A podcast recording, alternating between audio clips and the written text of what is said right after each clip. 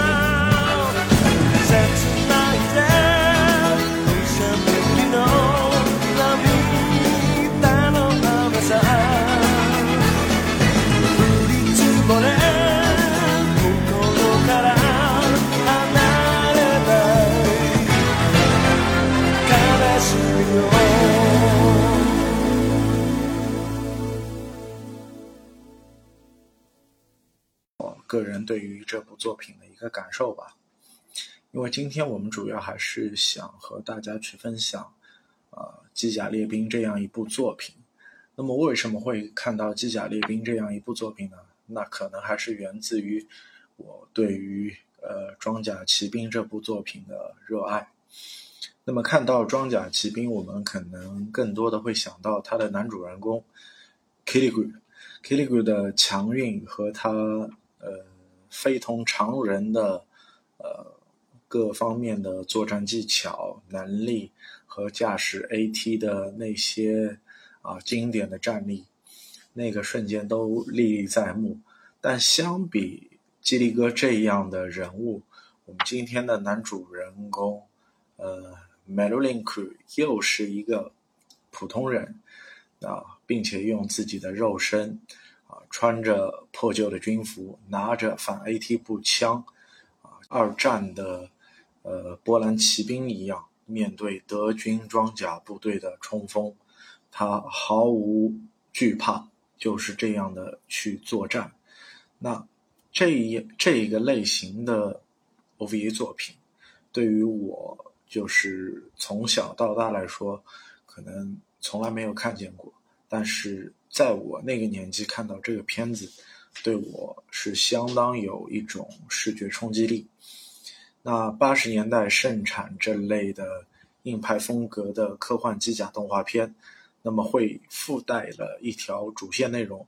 那么这条主线内容是什么呢？就是复仇和人性的思考，一男一女对于弥漫的战场硝烟的一一丝浪漫的色彩。当每每当我看到呃 m e l o l i n k 就是拿着军人的身份牌，那些死去战友的身份牌，呃，把身上的血渍往脸上一抹的这个瞬间，准备使用 AT 步枪的时候，那我会想到另外一部好莱坞的动作电影，就是《第一滴血》。《第一滴血》里面史泰龙的角色 John Rambo 也有很多类似于这样的动作。那虽然我们今天的这部作品《机甲猎兵》是在一九八八年以 OVA 方式进行播映，那那个时候，呃，《第一滴血》的系列已经出到了第第三部啊，啊，相对可能《第一滴血》会对这样一部作品有一些影响，但唯一这部作品的缺憾就是，我觉得它的集数啊，包括它的结尾的段落，可能还是有一些可惜。那作为一个呃复仇类型的啊动作动画来说，啊，我觉得还是相当值得推荐大家去看的。那么，再再给大家说一些更改的剧情，如果就是没有看过这部片子的呃朋友啊、听众啊，可以去了解一下这样一部外传的作品。那作为《装甲骑兵》OVA 系列之一啊，本片是讲述着这样一个故事，就是说，呃，因为军用物资的丑闻，那呃 m e l o l i n k 所在的这个作战小队被牺牲掉了，啊、所有的 A AT 机器都被调走了，他成为这个小队唯一的幸存者，那么他就要去为我们那么多战友去复仇。那么主主角就是这样一个孤胆英雄的人设啊。那动画的制作效果是相当的精良。那给我们宣导的一个精神是什么呢？就是说，有的东西只属于杂兵，杂兵可能永远不会了解什么是军队。但毕竟，啊，军人嘛，他会有自己的荣誉和信念。那美露林克就是这样的一个很有信念的战士。他虽然只有十七岁这个年纪，但他的一些举动啊，一些冷静的处事的态度啊，啊，完全都让我感觉他像一个大叔，甚至都是上了三十至四十岁年纪的一位战场老兵。这样的一个设计让我就是感觉到，呃，完全有一些不同。那谷口守太在呃板绘的人设稿上被高桥良辅批啊，人设太大叔了，看不出十七岁的样子。眼睛如果大一些，那么可能会好。但是慢慢慢慢做做了一定的修正，但是谷口一直呃说。他自己还是喜欢第一稿时候的感感觉，呃，不过他对于 Marylink 的设计，他没有去做任何让步。尽管高桥良辅说那个裤子看起来像个尿布，但是最后还是呃拗不过谷口，把裤子的设计还是保留下来了。那么在这样一部 OVA 作品当中，我们看到了很多的。制式装备啊，包括它的单兵的自卫武器，和我们就是二战时期，呃，包括越战，包括一些就是近现代的大规模、小规模战争当中，都会有一个呃实际呃原型的一个产物。那我这里就不做详细太多的介绍。如果有兴趣的朋友，可以听完我们这期音频。去挖掘这些内容题材，那么这一段内容我就先讲到这里，聊他的番外篇啊，一九八八年的一部 OVA 作品《机甲列兵》。大家好，我是沃德。对的。啊，大家好，我是毛迪。那聊到机器人动漫作品，那我一定会找到我们的呃常驻的对谈嘉宾某迪。那么他对于高桥良辅，对于高达的机设，包括一些冷门的机器人动画的作品，他都有自己独特的一个感官，包括机设上，包括人员的一个设定。呃，那你可以今天先给我们大家就聊一聊，就是高桥良辅在创作高达或者创作呃装甲骑兵、机甲列兵过程当中的一些就是设定上的一个变化吧。这个可能是你最擅长的一个内容。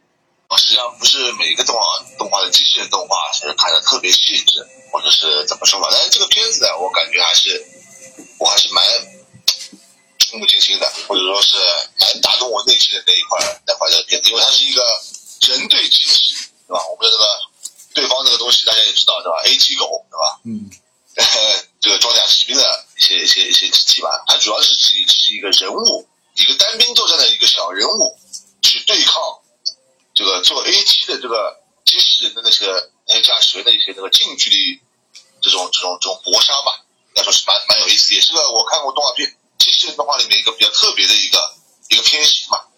嗯，就是说这个作品其实也是有缘由的，为什么会用人去搏杀 AT？那我们先说这个小队吧，对吧？这个小队原先。他们十十多号人，他们本身都是 AT 的驾驶员，也具备了呃 AT 驾驶员的呃所有的能力。那么有一些就驾驶员其实他的能力还是不错的。这样说吧，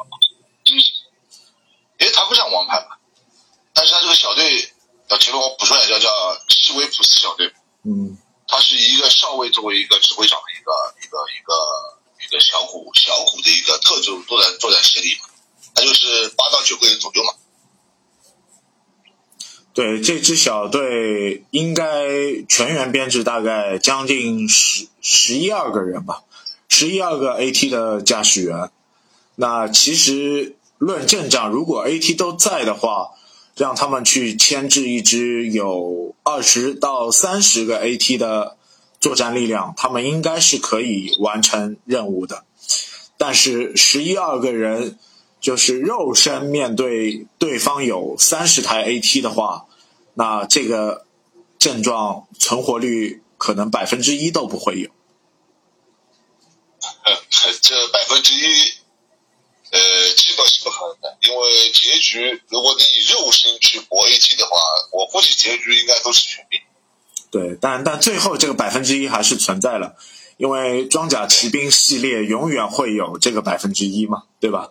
但我对，但我们的男主人公 Melulink 他是一个普通人，是一个血肉之躯的普通人，他也不是什么克隆人啊、人造人啊，对吧？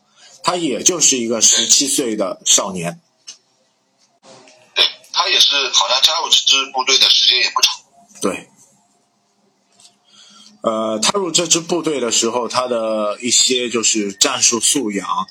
包括一些能力来说，其实还没有就是，呃，机甲列兵整篇的一个呃动画进程来的要那么那么的完美。对，还应该这么说吧。加入小队的时候是他一个一个一个团体作战的风格，后期他单兵作战的时候是他能力大部大大提升的时候那些对一些故事吧。对，其实其实你在动画的分级里面看 m e l Link 这个人，他有机会就是重新再使用 AT 和对面的对手进行搏杀，但是他还是执意要用肉身去对抗 AT。那他这个视角的角度其实也是比较特殊啊。嗯，对的。怎么来说呢？因为这个东西还是要看他这次他那个原来的小队是怎么牺牲的。或者说是怎么被这个剥夺掉 A 七，拿上这个对 A 七步枪这件事情，才才是他那个后续的这个一直使用 A 七步枪去对待 A 七的这个东西的一个影子嘛？对。那么这个 A T 步枪其实杀伤威力呃很有限，它在远程作为就是狙击步枪来去激发弹药的话。它是没有办法彻底打穿 AT 的，是的，它只有说在 AT 步枪的使用，它必须要达到一种杀伤效果的情况下，必须使用什么近身作战。它的那个狙击步枪，这个作用只是远程牵制，它要给自己找机会贴近 AT，因为 AT 这个机体也就是五米左右到六米的高度嘛，对吧？特种机不去战场，因为大和元方男设定。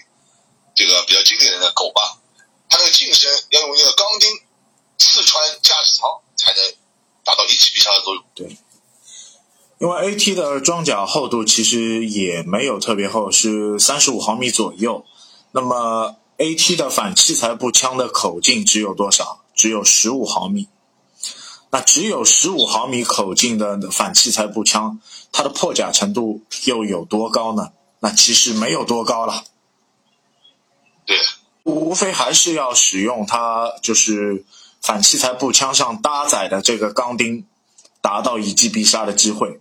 而且使用钢钉，它的就是替换替换弹药的时间还是需要的，还有一定时间会被卡弹。对，因为它的钢钉不是随便射的，它有一根推进弹，它有一发推进弹。对。那这个故事怎么讲呢？实际上，我感觉啊，这个故事你从大局观来说，我们看这个整个片子的感觉来看，它只是一个复仇的这个一个一个一个进程的一样一个动画，是吧？像英雄主义一样。但是你从内部就是剖析这个动画片，你来看到，实际上这也就是一个军队内部高层的一个阴谋而已。嗯。利用利用他这支小队的不能开口，就是就是西呃西维普小队来达到这个军事高层一些。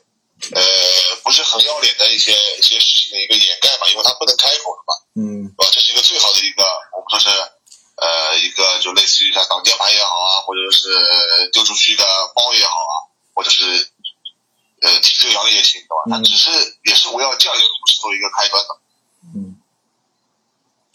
关关键他们是要用这组人去掩盖他们背后的一个运作。其实他他们的第二天就是还差十个小时，他们就可以停止这次战争的结束。那么这个十个小时就把这组人马作为了战场的一个弃子。那在现实的战争世界当中，包括我们现实的历史当中，也是有这样事情的存在的。那那有那背后的背后的这个利益链可能没有这这么黑了，但是差十个小时，它达到的这个结果是不同的。怎么说呢？应该说是任何的一个高层掩盖事件，总总会要有一些替死鬼去牺牲掉，才能去做到这样一个事情的掩盖。所以说嘛，这种类型的故事题材啊，都有这样一个类似的开端啊，在这种那那个年代啊，就八十年代到九十年代初的时候，动画这种类似动画都是有这样一个一个一个说法嘛。因为呢，我看整个故事情节设定，而且它最有意思的地方呢是每每每杀一个，就原来他们这支小队在在军事场上做伪证的这些人，每杀他一个人都是换一个不同的场景，而那些对方的人也会根据他自己的平时的作战爱好去选择不同的 AT，而没那个而那个这个这个武长他自己啊，永远就是用射钉枪射死，对，对吧？像我记得第二集最有意思，就第二集就角斗场，角斗场那一集，你记得吧？Fox 哎，那个中卫，那个银银狼那，个有点变态的，哎，银狼就是有点变态的中卫嘛。嗯那个中卫就喜欢就喜欢单方面虐杀嘛。嗯那 OK，你单方面虐杀，你又选择了角斗场，那我就在角斗场这个这个这个这个环境里面，我用射钉枪用最最难受的方法虐死，嗯对吧？包括在那个城堡那一集，就是他那个呃地中海总地中海总将，我可想得好啊，地中海准将对吧？嗯他下面那个副官嗯对吧？当时的时候也替他做伪证，因为他贪生怕死嘛，嗯他呃需要通过这种做伪证啊或者怎么一个方式达到他的自己一个目的，一步爬上去的一个一一个说法嘛，对吧？他这个最后的死法你看多恶心，A 鸡蛋不打不打死他，把这个燃料引进去直接烧死，嗯呃这种都是呃非常符合他们原来在做假假证或者他们他们那些人表现出来的那种状态。对，那么梅罗利克这个给他设置了一个不同的死法，不同的死法，但但呃每不同的死法。每个人就有不同的就是最后的报应吧。我就说这是报应，就你前世做的孽，现世最后还是有人来找到你。找到你，对啊，梅罗利克每一次每一次对待不同的一个一个敌方的这个作战人员，他都会扔出他不同的那个名牌嘛，他小队里不同的名牌，就是他他就是应该是根据在法庭上做证的顺顺序，做伪证的顺序来发放名牌的。我感觉啊，这个名牌其实是他所谓死去战友的这些名牌，这些名牌是他同期的战友，那有有他小队长，包括武长，包括更多的战友。那么他把这些名牌去收集，收集之后找到那些做伪证的人，那我随便发一个名牌给你，告诉你你害死我们的，你你如果不害死我们，可能我们就活得下去。对，因为我感觉他说他发放名牌肯定的，虽然他片子里面没有非常具体的说出他发的名牌是怎么样，但是我认为他肯定是按照按照顺序来的。比如地中海准将的时候，他发放应该是小队长的上尉的名单，根据军阶军阶这样这样对应的来分的，应该是这样。嗯，那呃，最后我就是这个片子，我看到另外一个就是特殊的角色，鲍威尔，嗯，少佐，啊，博伊鲁潇洒，鲍威尔潇洒，鲍威尔潇洒 AT 上的操作技术也是很精湛的，但是最后还是还还是差了一点，对吧？他后来还是对，还还是就是败北了嘛。最后他的他的结局也是让我就是比较惊讶的。对，因为那个地中海最后后说了一句话：“这都是由鲍威尔少少佐和他们下面部队去去做的这件事情，与我们我方这边高级军官无关。”那么鲍威尔自己也感觉很无奈，就是人家说你你害我，你要跟我说清楚，最后还是近距离被人逼的。对。那说你虽然不是他杀的，对，是大冢民夫杀的。对，大冢民夫啊，不不是大冢民夫的角色，对吧？大冢民夫不能杀人。就是霸王大冢民夫所演绎的那个中尉嘛，对吧？因为一听他前面这个动画片前面那种叙述啊，和这个这个说话方式，我感觉有如这个刚出校上在在领现场了，我就感觉突然的他整个是要投一个核弹。对，其实其实其实有相似的地方，他在演绎这种角色，包括声优转换自己的一个呃角色的扮演上，其实很很拿捏自己不同的。演绎角色，包括我看到声优里面还有，呃，松本宝典。松本宝典，我们之前聊过他的一本作品，就是啊，《宇宙骑士》。《宇宙骑士》里面他是扮演诺亚鲁。啊，诺伊诺诺呃诺伊尔。对，这是诺尔，诺亚鲁对吧？啊，这是二号机战士。啊，二号机战士。嗯。所以说是蛮蛮蛮好玩的，就是说很多这个故事，包括我觉得我仔细看了这个片子里面这个，我看到一个人，我倒是还还还记得住，就是那个渡边信一信一郎嘛。嗯。他这个这个片子《美罗丽克》是他原来是他第一部，他以后后续参与了《零零八三》《新生回忆》，《Macross》也参与过，包括我后面在《七十三代》里面或者才认识那个《星际牛仔》，这个好像都有他们出现过，包括《骑士大河联盟》的什么都是，整个片子也是以就是 Sunrise 那个那个那个那个动画班组的。班级来进行一个运作的，嗯，很多熟悉的名字。呃，但就是说，就是要聊，就是很多精神向的 OVA，包括机甲类型的作品，可能 OVA 的这个载体的状态，可能是一个最好的故事输出方式。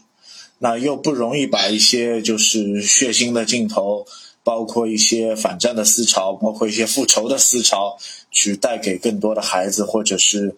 把这个画面去贴到更多的就是晚间档的动画上，那其实这个设定其实还是比较特殊的。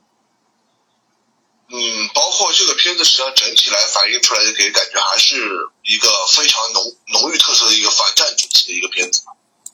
嗯，他反战的情绪有，但是还。带着一些就是我们八十年代流行的一些，呃，自己一个人去闯关的这种硬汉电影的一些风格。那梅鲁林库这个角色自己一个人驾着摩托胯子，拿着 AT 反器材的步枪，拿着自己的装备，带着露露西，对吧？一人一车一枪一女，对吧？独闯天涯，行走江湖。露露西实际上，我感觉在整个片子里面的感觉啊，他是最终对这个梅罗利克是有点意思。嗯。他前期实际上也在带着对自己叔叔的恨，就是那个地中海。嗯。因为地中海好像是从片子里面感觉是他是杀了他父母嘛，肯定也是为了权或者是其他方面的东西。对对。也不是什么好人，叔叔。对，露露西的就是叔叔。通过伪造，就是事故发生，让露露西的父亲就是就是意外身亡了嘛。这个这个桥段在就是副副官和美露林奎的一些对话上，其实已经有有有这个流露，对吧？最后也也也让露露西自己人设得到了一个新的变化。就就很明显，就是我要和这个叔叔势不两立，对吧？对对，包括最终的一个一个结局也属于一种开放式的结局，对吧？最后还有我们这个这个大众又所以这个中尉角色，他最后实际上他的死啊，我感觉他有一点，他有点感觉是一种这种放弃了，或者是呃，感觉自己很释怀了，感觉是奔赴死亡的嘛。呃，那那我要说一点啊，就是说他面对死亡。这个死亡有点突如其来，但又有一些无奈。他就说，好像 Melulink 的运气就是比比比他任何人好。那最后也是显得 Melulink 这个人主角的运气、主角的光环，真的就是负载到他身上。虽然他不是一个超凡、超能力的人，那他的运气是史上最强之一啊。对，但是个怎么说呢？我觉得这块地方的演绎啊，我觉得很仓促，有些仓促。那明明这个片子可以再再多做两集，这个位置呢，给他剧情可以多交代。对，就是后面的就是最后一集和第十一集，其实还是比较仓促，可以把这个背后的隐秘的故事去圆的更好，就不会留留下就是更多的猜测嘛，对吧？我感觉他整个复仇啊，他整个复仇实际上是被最后的战争所打断，他没有完成所有的复仇作复仇工作，包括因为他口中那个那个中尉，情报官中尉和口中还还说到准将这件事情啊，对吧？中将有还有一个中将，可以把这啊还有一个还有一个中将，对的，可以再把他这个故事再完美一点，比较更加为的比较好一点，就是说打斗过程中，嗯。就是就是说，这个过程当中，呃，美罗林库其实复仇他清晰的对象其实并没有那么多，那他只是把在法庭上看到那些做伪证的人作为一个呃复仇对象，复仇情绪的一个宣导。那么其实他背后有着更大的，就是幕后的大老板，对吧？他幕后的大老板都没有找清晰的话，那么这些。所有被杀的人，其实也只是一个棋子而已。对呀，也就是垫背的。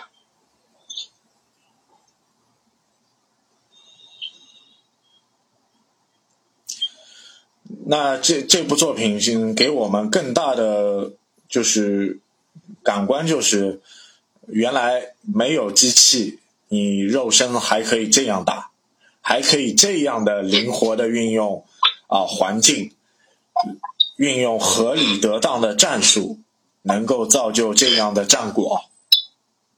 对，也是从这个片子来，从另外一个侧面去演示现在的社会上来说，我感觉这个片子实际上我们说，我们作为一个对吧，这个社会组成的一部分，对吧？我们可以呃去去吸收美罗尼克这样一个身上一个一个特质，对吧？可以应该是就是努努力力，对吧？一步步往上走，我们是可以的，对吧？但有些人。他并不是按照这个节奏去走，嗯，我们该是怎么样的把自己的这个身份和定位都给他定定位到自己的一个适合的点，去做自己适合的嗯。当然了，阴谋这个东西永远是不会消散的，对吧？不管你是战争中也好，还是现在的社会的这工作中也好，还是其他方面也好，都有这样的事情，啊，这是没有办法的，对吧？我们只能去把它安全的躲过，或者说我们不会去参与这些东西。呃，哪些有危险的，我们可以不要去做，对吧？我们只能去告诫我们自己，我们毕竟是老百姓。呃，你你说的只是一点，但是我还想说，就是说，有的事情可能不是你想去参与的，但是你深陷其中又无法脱身，这个就是 Melulink 的一个处境。那么他深陷这个领域当中，他如何去要去变化、去生存呢？那么人的本性是什么？要活下去，那么他活下去的精神依托在哪里？对吧？那么多的战友，对那些那为战友报仇的，对呀，这这个也是他活下去、生存下去的一个精神支柱。嗯，也并非一个偶然，都有关联的，都有关联的，但是他只能作为一个最底层，他无法触摸到真正的这。那些该去报仇的复仇对象，这也是一种可惜吧。这是残缺的这个整个片段，感觉一种残缺的美吧。对，但但要仔仔细的来细说来来，Melulink 来说，Melulink 本身也是一个优秀的 AT 驾驶员。那么，作为一个 AT 驾驶员来说，可能他未来如果正常的战斗或者存活下来，可能可以达到呃，就是 Bovia 肖桑的这个年纪。啊，三十多、四十岁左右吧。那么再上年纪，可能就是他的人生的一个巅峰，因为他可能就不能再驾驶这个机器去作战了，因为要消耗更大的体能，人的身体机能也会有变化。那个我不前面说的嘛，就像那个一样的，就是说你自己的定位，因为有些东西我们说战斗人员定位能到能到中佐这种位置已经很好了，对吧？呃，将官其实都是要靠另外一种方式，对吧？只能说是这样那。那那在在现实生活环境当中，其实也是一样。那努力其实你只能达到一定的限度，但你不努力，连机会都没有，对吧？对呀。就是该做什么做什么，反正该达到你，就是看还要看你是吧自己的一种对这个东西的满足，对吧？有些人这种欲望无止境，对吧？我觉得这个东西可以到这个位置，你觉得足够你了，那那你也可以，看你自己选择嘛。嗯，那也很感谢今天某迪在我们这个短暂的时间分享一下机甲列兵的一个精神向、精神内核的故事。嗯，虽然可能是我们第一次通过远程连线来做这期呃机甲列兵的主题，但我们后续。希望能更多的通过远程连线的方式，把我们慢点讲的正期节目继续给大家去聊下去，能够聊出不同的火花。那也希望更多的听众能够继续收听我们的节目。那感谢大家的收听，再见。嗯，对，再见，再见。